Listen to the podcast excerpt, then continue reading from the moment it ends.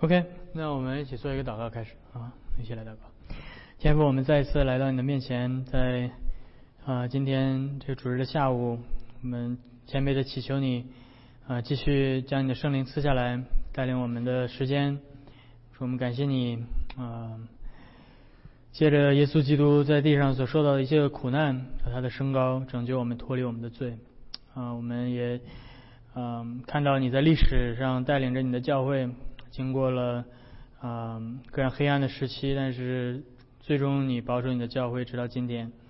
所以，当我们现在回过头来来一同学习你在历史当中借着你的教会所总结的这些信仰的文件的时候，主要请你亲自来与我们同在，赐给我们谦卑受教的心，啊，叫我们更加能够理解啊所写下来的这些文字啊与我们之间息息相关啊。听我们的祷告，我们这样祈求是奉靠耶稣的名，阿门。OK，那我们今天因为是整个二零二三年最后一个主日，呃，而且是第五十三个主日，那我们就多了一个主日。那正好我觉得我们接下来打算在明年从头来讲解海德堡要理问答，那么我觉得是一个很好的机会，呃，把。要理问答没有正式进入讲解之前的一些简介的部分，一些历史背景，一些写作的一些特点等等的，能简单的介绍给大家一下。那如果你们有手中的这个准呃教育准则，你会在前面一些前言的部分看到这个有介绍呃不同的我们这些信条信经的呃一些历史背景，很简单的，对吧？比如说，在第七页，呃，我不知道你们那个是第几页，第七页有海德堡要理问答的一些简介。那我在这儿呢，可能就是稍微展开一下来聊。首先，我想要说的是，要理问答，海德堡要理问答到底是一份怎样的一个作品，对吧？呃，可能这种写作的方式，对于我们今天来说比较，我们今天不再会有人再去写作新的要理问答，对吧？嗯，他这个他这个写作的方式是很独特的。这种写作方式是呃教会作为一个整体，一来教导信徒，特别是教导青少年的一种特殊的写作方式。所以你可以看到，他有一问一答的这样的形式。他这些问答写下来是为了叫孩子们或者学生们背诵的。所以这个是他写作的一个目的啊。所以他为什么要写作要理问答呢？是因为教会认为有一些圣经当中蕴含着教义的真理，而这些教义的真理是不是通过背诵圣经本身就可以就可以得到的，而是需要被提炼出来，被提炼出来以圣经之外的一种方式写作出来，便于记忆。使孩子们能够记住这些信仰当中比较重要的东西啊，所以比如说，呃，比如说要理问答的第二问，对吧？你要想有这种安慰，需要知道哪几件事？他提到说，我需要知道我的罪，我怎样被拯救，我怎样感谢上帝。所以，那你看到他会很经常使用这些一二三，对吧？这种排列的方式，然后用很简单的语言把一些最重要的信息提炼出来，对吧？你在圣经里面找不到说。你要知道我的罪，我怎怎样被拯救，我怎样感谢你们找不到这样的东西。但是，但是这确实是圣经所总结出来这些教义对我们来说最重要的部分啊，我们的罪的教义、救恩的教义和感恩的生活的教义，对吧？这些，所以这是要理问答的一个呃这种作品，跟我们今天所谓的呃，它既不是系统神学，它又不是圣经神学，它又不是嗯。不是历史，它又不是呃这些灵修小作品，对吧？它是一份教导性的一个问答的形式。那这就呃要呃很多的教会都会写作要理问答。呃，海德堡要理问答是十六世纪所产生的众多的要理问答之一，对吧？而且不仅仅是改革宗教会有要理问答，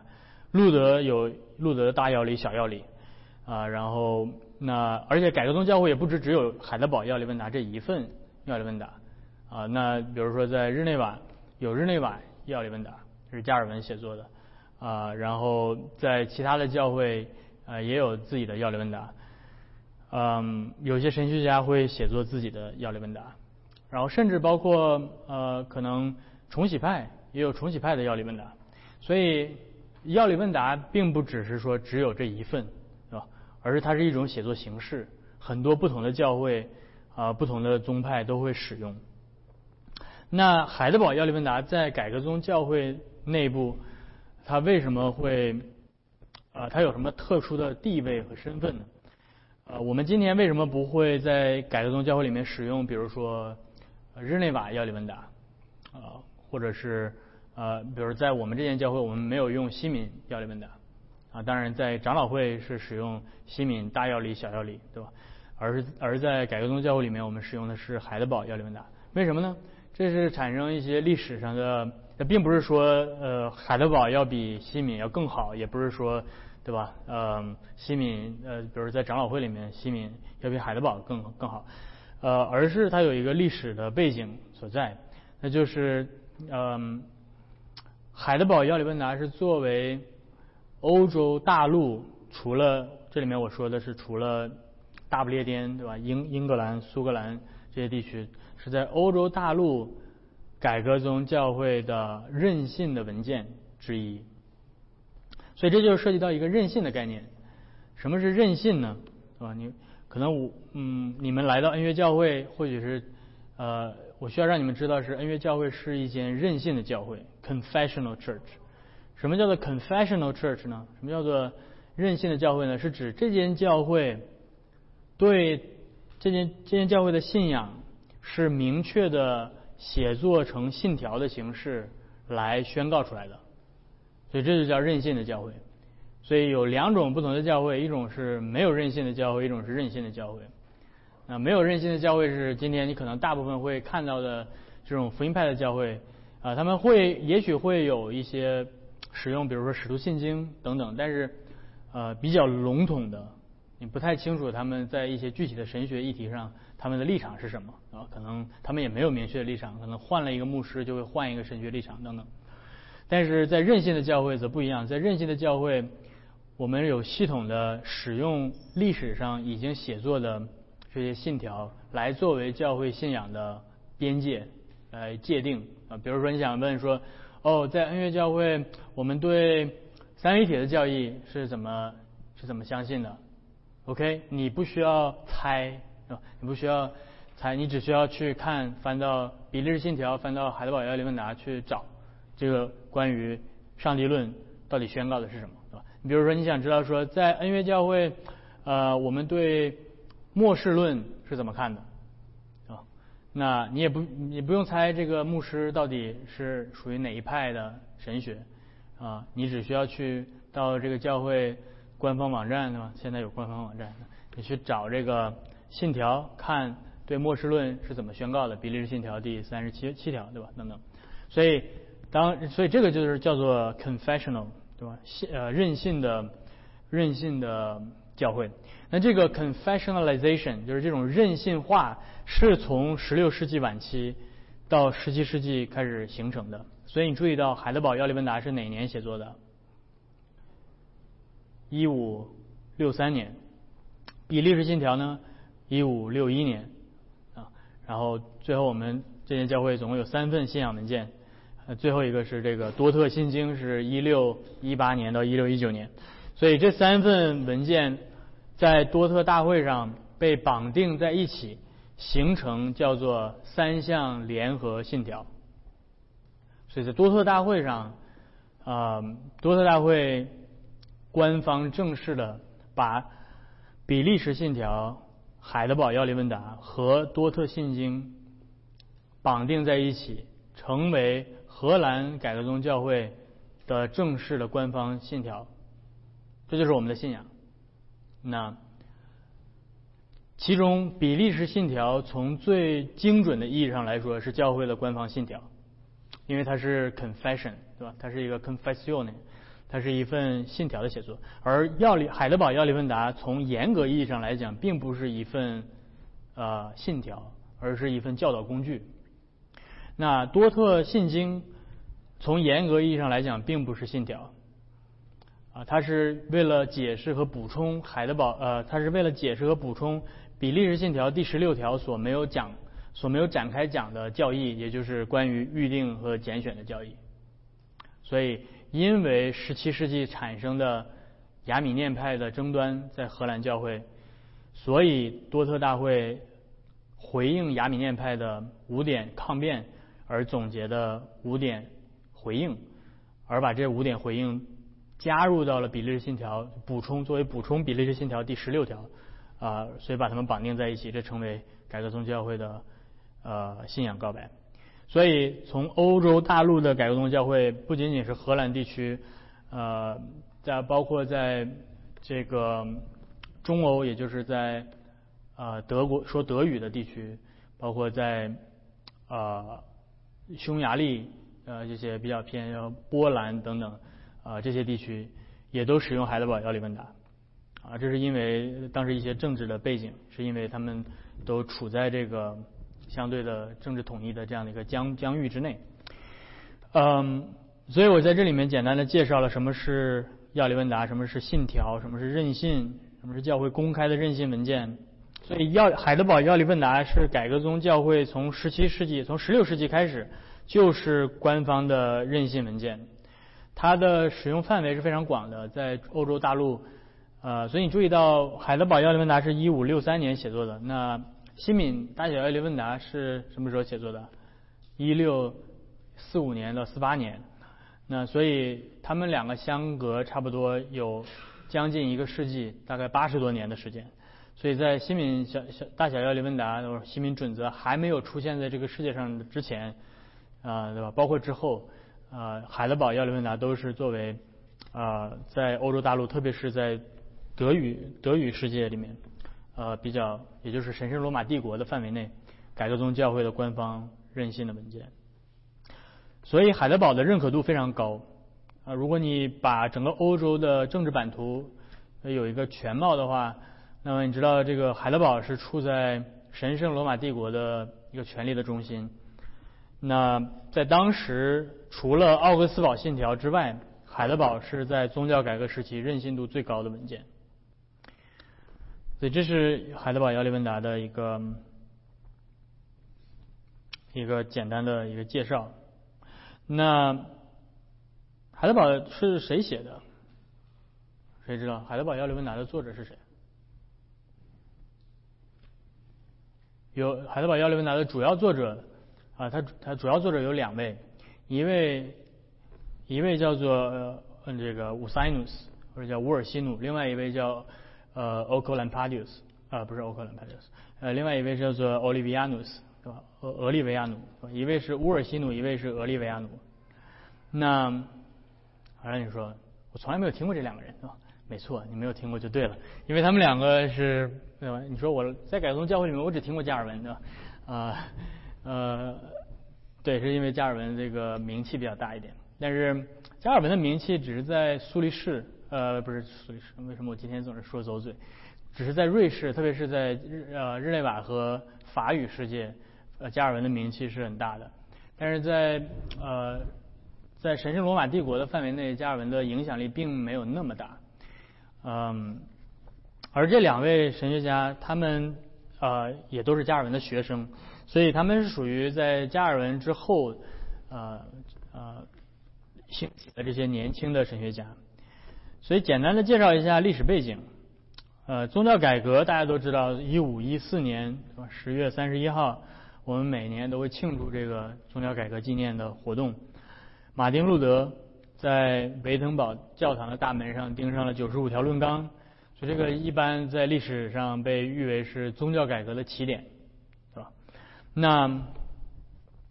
在宗教改革之后，对吧？你你们都知道，路德被教皇逐出。教籍，但是呢，他并没有受到什么太严太大的伤害，是因为他被保护起来了。他的他的领领地的这个，他在这个萨克森选侯区的选侯，把他保护起来了。那所以这个萨克森选侯的势力和呃，这个是教皇所无法触及的。所以到最后，在奥格斯堡帝国会议上，一五三零年，呃，莫兰顿另外一位就是路德的。呃路德之后的路德宗的领袖，代表写作了《奥格斯堡信条》，而这个《奥格斯堡信条》就作为整个宗教改革的最具代表性的信仰告白。所以从呃从那个时候开始，在整个欧洲就形成这两个宗教，一个宗教被称为叫做 Old Religion，旧宗教，也就是以罗马教廷为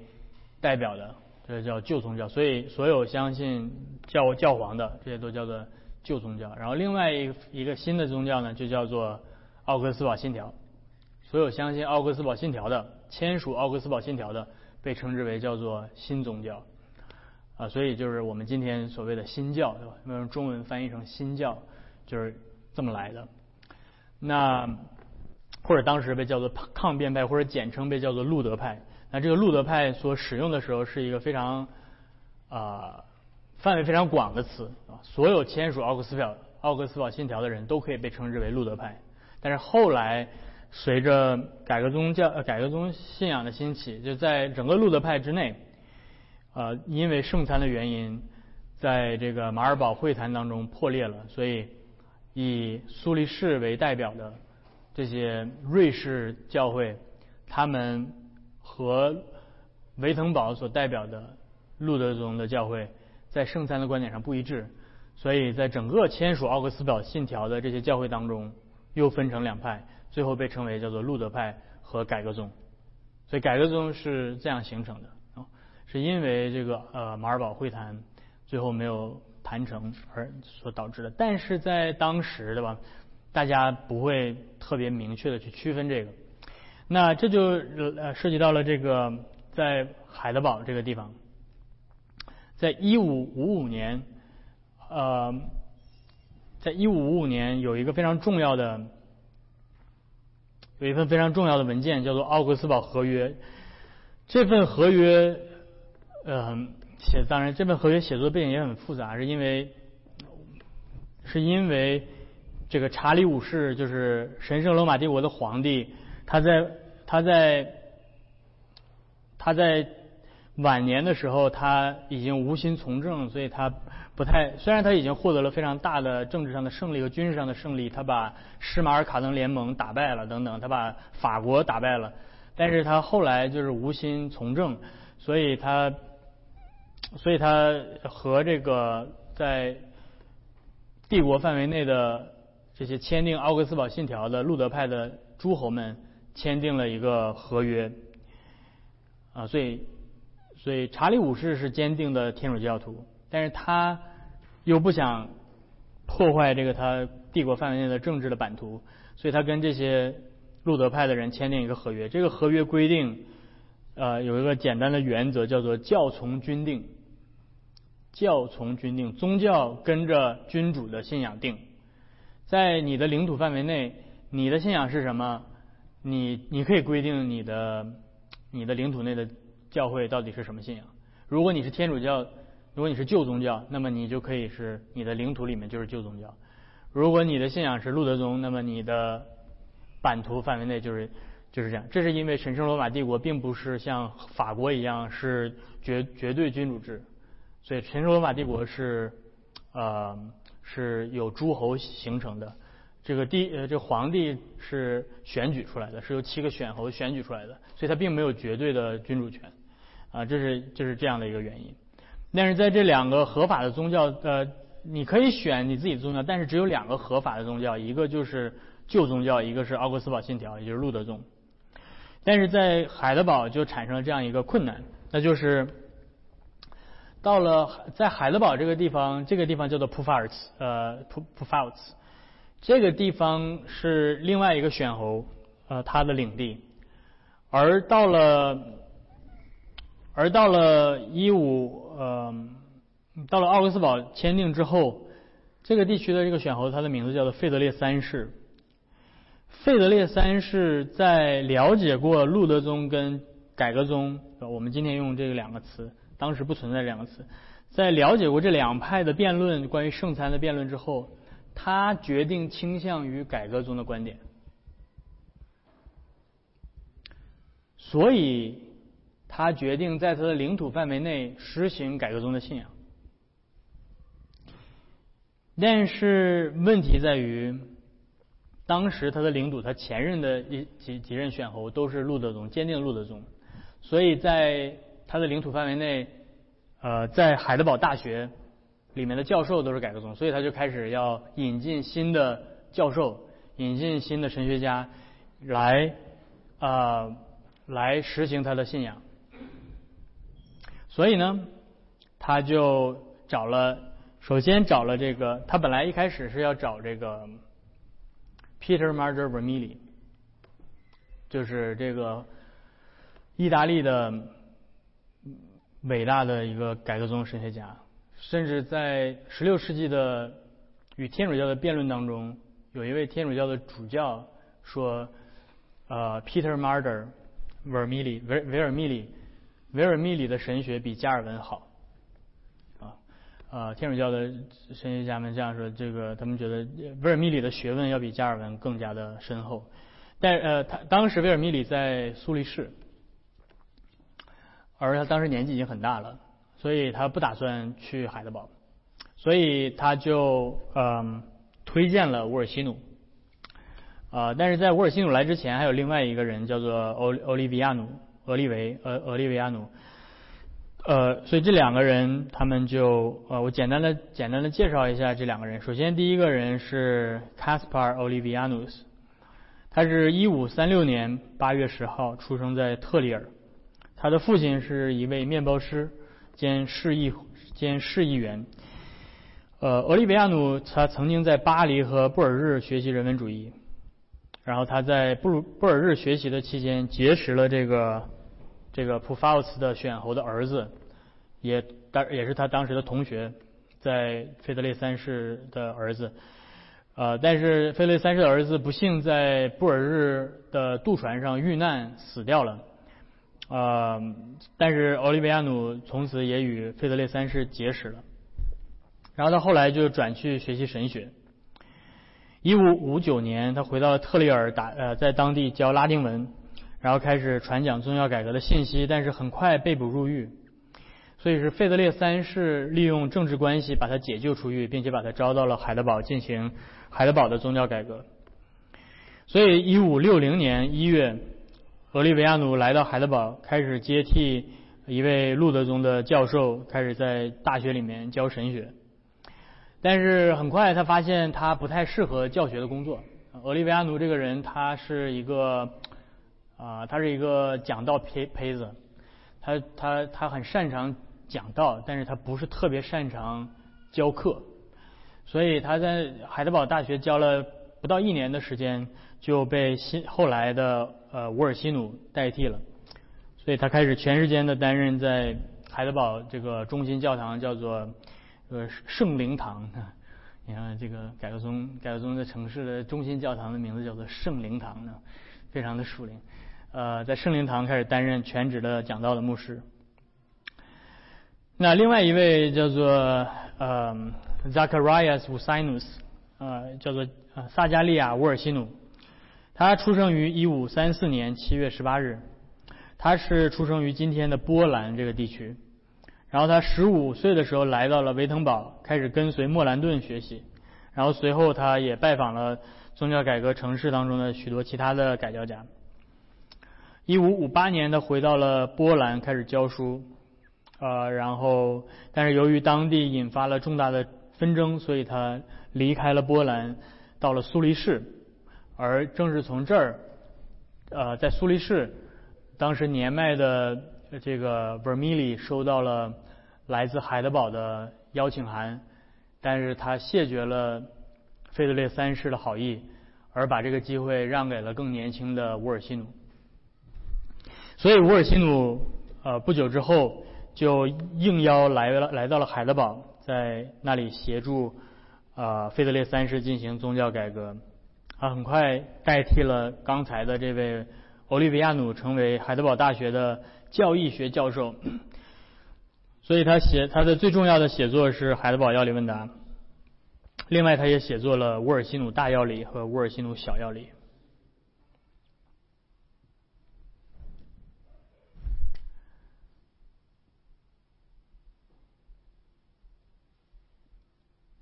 那。你要知道，这份要理问答写作之后，会遭受到了遭受到各种各样的批判，是因为这份信条在很多的教义上是与传统的奥克斯堡信条的这些路德宗是不一样的，所以他遭受到了一些路德宗的批判，也遭受到了天主教的批判。但是这份信条之所以能够一直坚立到最后，是因为费德烈三世坚定的啊坚定的立场。所以在一五六六年的奥格斯堡帝国会议上，费德烈三世被许多的路德宗和天主教的诸侯啊批判，说他啊他偏离了这个两个合法的信仰，他开始接受一些啊异异教的异异端的思思想等等。但是，啊，费德烈三世非常的硬朗啊，非常的坚定，捍卫海德堡要理问答。他这样说：“他说，就我的要理问答而言，我任信他。在他页边的经文证明了他表呃表明了他是坚根坚固的扎根于圣经的，因此已经被证明是无可辩驳的。事实上，直到现在你们也无法辩驳他。我希望在上帝的帮助之下，他会在更长的时间里证明自己是无可辩驳的。”在良心与信仰的问题上，我不能承认在主就是那位万主之主、万王之王之上还有其他的主，所以在这方面，我只服从于主耶稣基督的命令。他叫我以敬虔之心护卫真宗教的纯净，因此我不能让皇帝殿下您在此问题上把持任何的权威。我所得到的安慰就是主耶稣基督所赐给我的。也是赐给所有信靠他之人的不可撼动的确信当中。他应许，在他德国降临时，我因他的缘故所失去的一切，将会成百倍的归还给我。所以你要知道，啊，在面对皇帝本身的压力之下，这是费德烈三世，虽然他是选侯，但是他依旧从权力上还是要次于皇帝的。但是在面对皇帝的这种压压力之下，他依旧能够坚定他的信仰。这是一个非常了不起的一个一个君主啊，所以，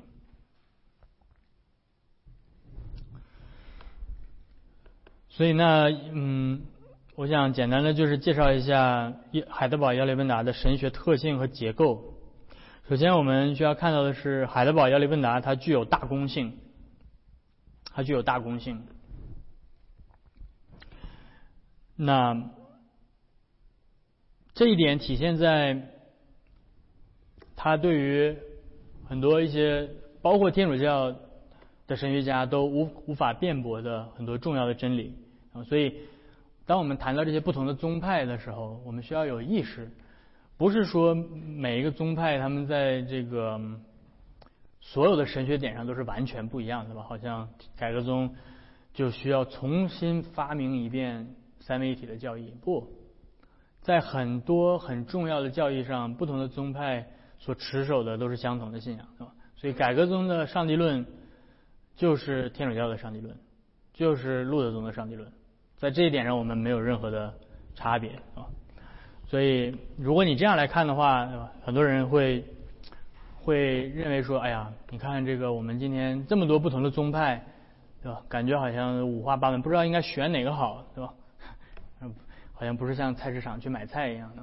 看哪个顺眼，看改革宗比较顺眼，改革宗，改革宗这个名字听起来很顺，所以我就选改革宗。不，呃，不是这样的，对吧？你需要在信仰上真的知道改革宗到底在说什么，改革宗的信仰到底有哪些独特之处，到底有哪些不是很独特的地方，对吧？所以我想强调的是，我们的信仰是大公性的，尽管在一些。啊，一些教义点上，我们与其他的宗派是不一样的。比如说，我们与路德宗在基督论、在圣餐的观点上是有不同的，对吧？我们与天主教之间在呃称义的教义上是有不同的，对吧？但是在很多很重要的教义上，我们是一致的。教会历史历代的教会，从使徒时期一直到现在，是传承到今天的，是没有变的啊。我们相我们任性，这是为什么我们在主日敬拜的时候要诵读这个尼西亚信经、诵读使徒信经等等？这表明我们的信仰是扎根在古代教会上的。我们在这方面没有任何的新的发明。所以这这一点是我我想要非常强调的，对吧？就是的确有的时候我们因为在一些神学的辩论上会特别关注差别，对吧？比如说在我们与路德宗的辩论当中，我们会特别关注呃基督论或者是这个 圣餐这个差别所在，但是我不希望这种辩论差别。也使我们失去了这个更完整的一幅画大的画面，那就是我们在许多的交易上实际上是一致的。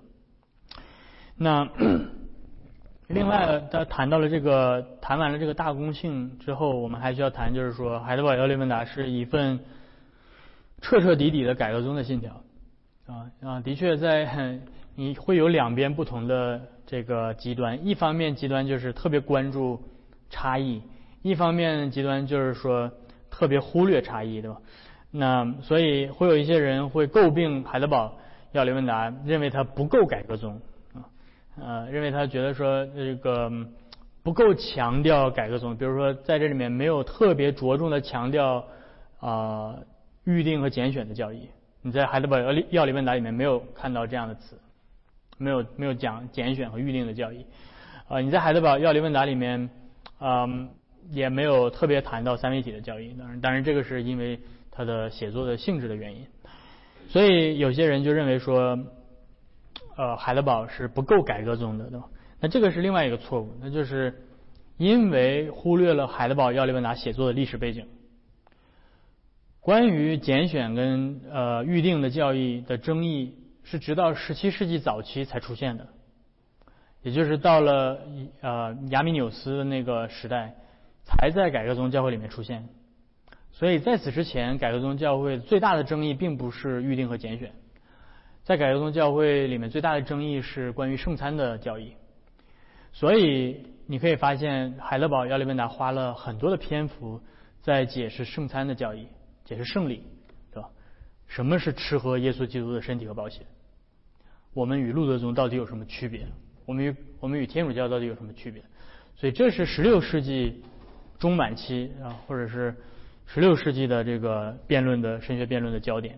所以从这个历史背景出发，是吧？我们不应该就是这种，这所谓这个呃，把历史上还没有出现的这些议题，把它硬扣，硬反着历史逆逆向的扣到海德堡要理问答身上，要求海德堡要理问答去啊给出同样详细的解释，这是。这是一个反历史的一种思路，呃，但是我还想最后强调一点，就是海德堡要理问答还有一个非常重要的显著的特点呢，就是它的它的教牧性，它的这样的一个一个性质。作为要理问答，作为一个教会官方的宣信的文件，它不仅在神学和教义上要保持一个精准度。但是同时，它它有一个非常强的一个教牧性在，所以呃这个特点你可以观呃你可以在很多的地方看到，比如说第一问，海德堡要理问答的第一问，他上来所问的口吻是非常教牧性的口吻，你唯一的安慰是什么？他所问的问题并不是一个第客观的啊一个一个一个只是只是客观真理上的问题。他问的是一个非常主观的问题，也就是换句话说，这个是当时十六世纪的神学一个很大的一个特点，那就是神学到底是干嘛用的？我们学神学到底是干嘛？而要理问答的第一问，则是这样的一个非常直截了当的：我们之所以去研究神学、研究圣经，是因为正确的神学能够带给我们真正的安慰，能够。使我们的生命能够扎根在耶稣基督的福音上，而啊，对我们的灵魂产生极大的益处。所以这个是这个是一个非常啊非常重要的一个一个层面。呃，当然不仅是第一问，你会看到很多的很多的我们在学习的过程当中，你会看到很多的这样的例子。比如说在要理问答处理护理的教义的时候，啊，要理问答写的非常的。非常的美好啊！呃，在处处理这个护理的教义的时候，说护理是什么呢？对吧？你如何理解上学护理第二十七问？护理是上帝无所不能、无无所不在的能力，借此他犹如用手一样托住天地万有，并且治理他们，以致一草一木、天晴下雨、丰年荒年、饮食起居、健康疾病、富足贫穷，一切皆非偶然，而是出于上帝慈父般的手。然后接下来第二十八问，他说：“那了解上帝的创造与护理对我们有什么益处？”看到吗？这是一个非常典型的、非常典型的教牧性的问题，对我们有什么益处？然后他说：“我们可以在患难中忍耐，在顺境中感恩，对于未来的一切坚定的信靠我们信实的天赋上帝。任何的受造物都不能使我们与他的爱隔绝，因为万物都在他的手中。他若不许他们动，也不能动。所以这个是。”简单的啊，给出海德堡要理问答的一些神学上的一些特点，对吧？它的大公性，它的改革宗的特性，改革宗神学的特性和它的教牧性啊，所以我就就讲到这儿。嗯，希望大家对海德堡要理问答能够有一个更全面的一个认识啊。所以，那么从下周开始，我们从一月份开始正式进入到海德堡要理问答的第一问啊，第一个主日。好，那看看大家有什么问题，对于我们讲这个海德堡要理问答的部分，请说。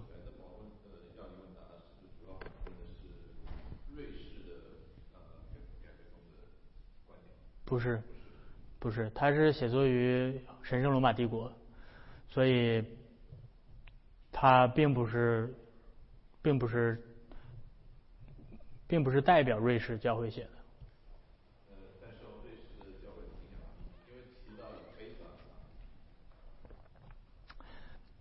呃，对，当然从从这个角度来讲，到了他们的神学之间是互是有是有交往的，对吧？比如说乌尔西努和奥利维亚努的神学啊，他们他们之前在日内瓦学习过，他们之前也在苏黎世学习过，所以他们的神学之间是有互通的关系的。但是你是，但是从他们写作的立场来角度来讲，他们并不代表瑞士的教会。因为瑞士教会有瑞士教会自己的信条和他们自己的要理问答，他们写作的立场是代表那个普法尔茨的选后区的教会，也就是海德堡和这个整个普法尔茨地区的教会。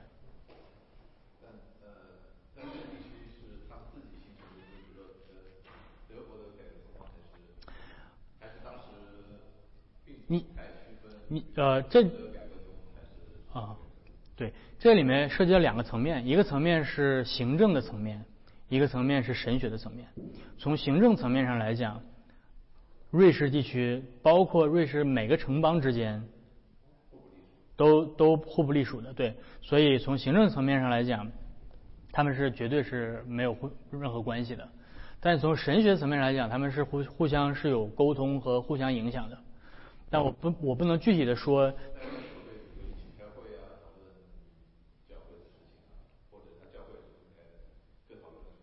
教会的行政是分开的，但是作为大公教会的一些神学议题，他们会在一起开会，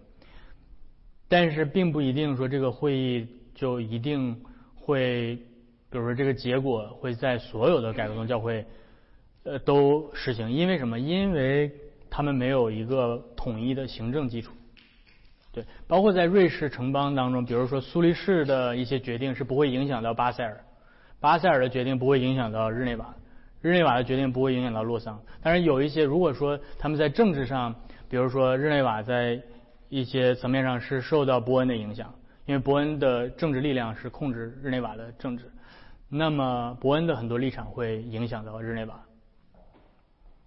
但是不会影响到。巴塞尔是德语区。苏黎苏黎世是德语区。对。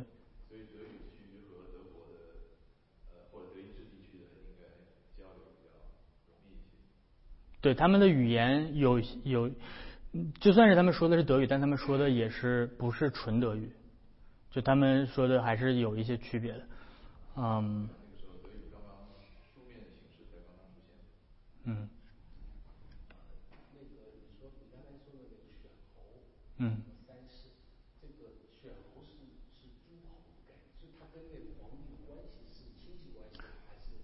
哦。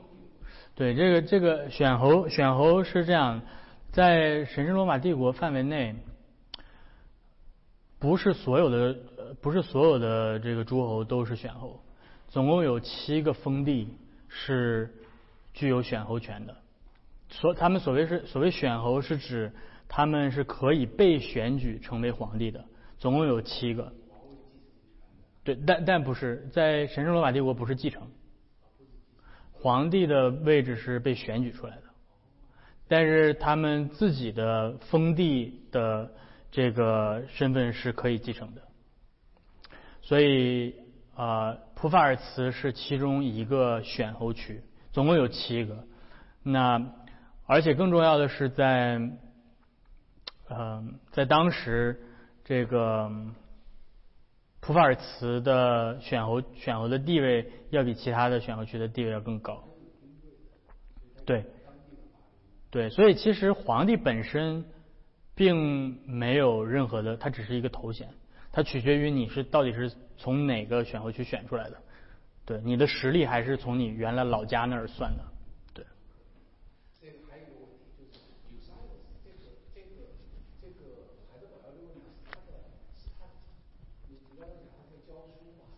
嗯，是他的教材之一。他是教教义学，他是叫做他叫 communist logic，所以他是教教义学的。系统神学。偏向于系统神学。不是。对，他的他使用海德堡要理问答。但是他更用另外一个，就是他写作的大要理，他写作的大要理是更针对于神学生写的，所以啊，但是他的，所以他的现在我们有一份沃尔西努的海德堡要理问答注释，那份注释实际上就是他的学生课堂笔记，所以在那个注释上你会看到他不是不是就是他只是用这些要理问答的这个框架。但是它的内容是是比较经院式的、系统神学式的，对，所以，嗯，他的那个贡献是什么？如果这个是有三个是嗯，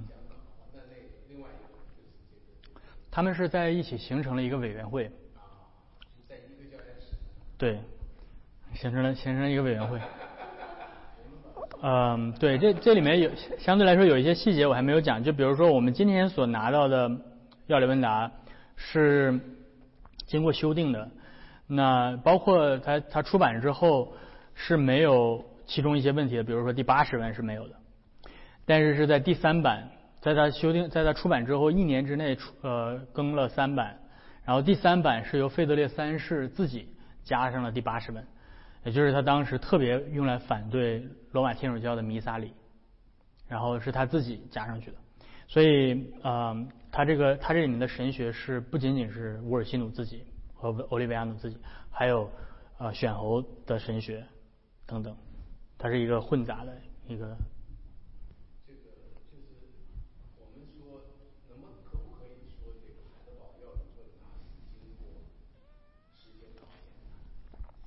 非常可以这样说，因为它是，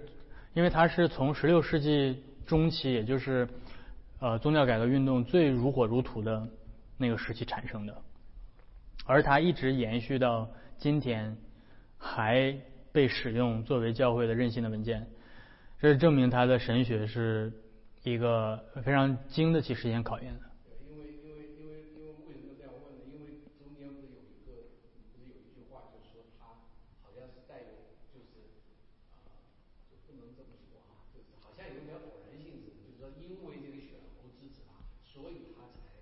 嗯哼，对对。当然，这个是这个是对，这个这个是我们不能理解的东西。但是呢，就是好像它是有偶然性的，就是被一个一个一个一方诸侯支持，所以我们才有了这个教要不然可能就没了。对，就是很多历史的这些东西都是都是有一个历史的偶然性在里面。还会还是会有一个，还是会有其他的，比如说在他之，其实，在那个时代。在瑞士，对吧？因为我们在这里面谈的是神圣罗马帝国，在瑞士的联邦当中最有影响力的是第二瑞士信条，所以苏黎世是一个非常强大的力量。那如果海德堡没有兴起的话，那可能我们今天传传承的可能是瑞士，呃，苏黎世或者是呃日内瓦，对吧？日内瓦也有一个很强大的力量，所以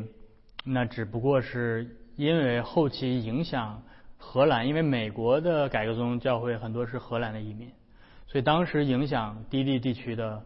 神学是从海德堡去的很多。这些这些低地地区的荷兰的地区，比利时、卢森堡这些地方的学生们都是去海德堡上学的，所以他们的神学自然就受到海德堡大学的影响更多一点。对，所以可能受到法国的影响更少一点，对吧？就是。对，海德堡大学是的确是，呃，年代也久远，而且它主要是它的它的它在帝国范围内，海德堡当时是具有全帝国最最最有名的图书馆，它的图书馆是整个帝国的骄傲，所以当后来这个宗教战争对吧？你看又又聊远了，这个呃，Maximian 把这个把这个天主教的军帝国的军队把所有的这些诸侯，所有这些路德宗或者是天主教呃或者是改革宗这些诸侯打败了之后，他专门把海德堡图书馆掳走，然后赐给教皇作为他的战利品。所以海德堡的图书馆现在大部分存在在梵蒂冈。没有没有没有，那那不能烧，那是这个是那烧的是反人类了，对？这个。但是，所以现在梵蒂冈跟海德堡他们在一起合作，正在重新把这个海德堡的图书馆把它重重建起来。很多的这些珍贵的手稿都是他们现在正在电子化处理，非常棒。德国的那这个海海德堡他们这个啊选侯的这个区域的，是不是最后形成自己的呃改革宗教会的传统？你这个你这你的这个问题是一个嗯。是一些学者的历史假设，就是的确有一些学者会特别谈到 German Reformed 德语区的改革宗，嗯，并且把这个德语区的改革宗与法语区的改革宗对立起来。我个人我个人的看法更倾向于更倾向于 continuity，而不是对立。所以，所以当然并不是完全的一致对等，但是我更倾向于认为他们是在一个一个互相对话并且比较团结的这样的一个语境之下。你说他们之间有没有有没有差别？我觉得是有的。会不会有一些自己独特的特点？我觉得是有的。但是这些特点并不会使得他们呃成为。成为敌对的双方，而是更多的是站在同一个战线上的不同位置的战友，我是这样理解的。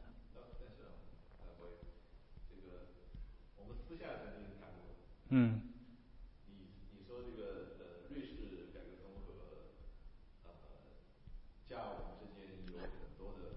你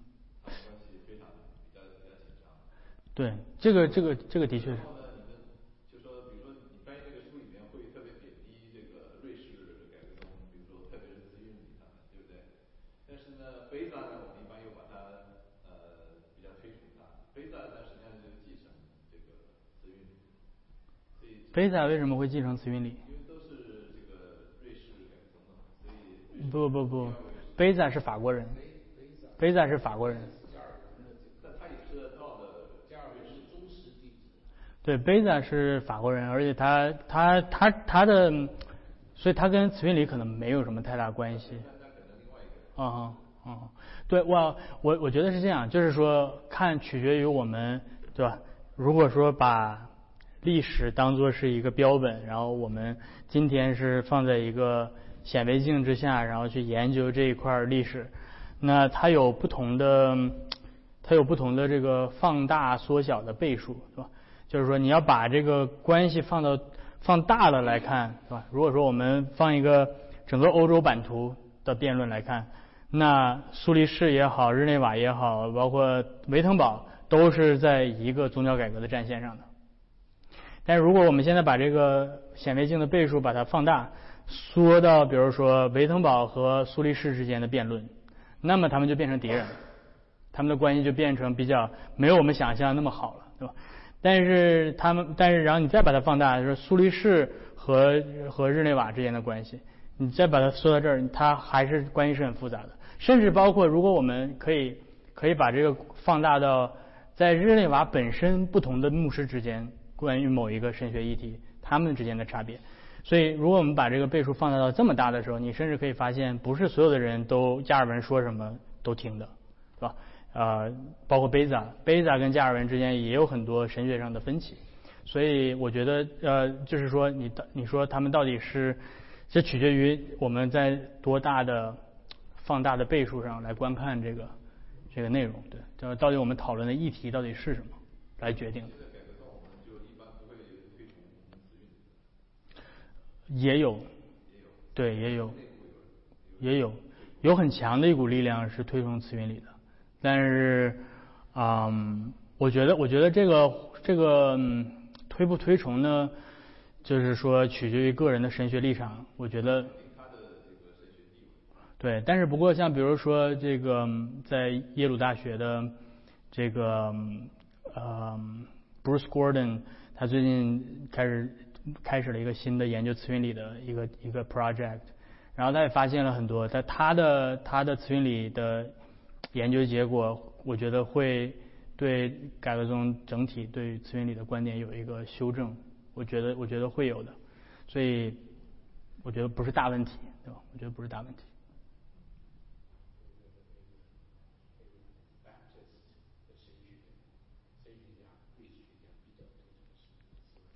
对对，可以可以这样说。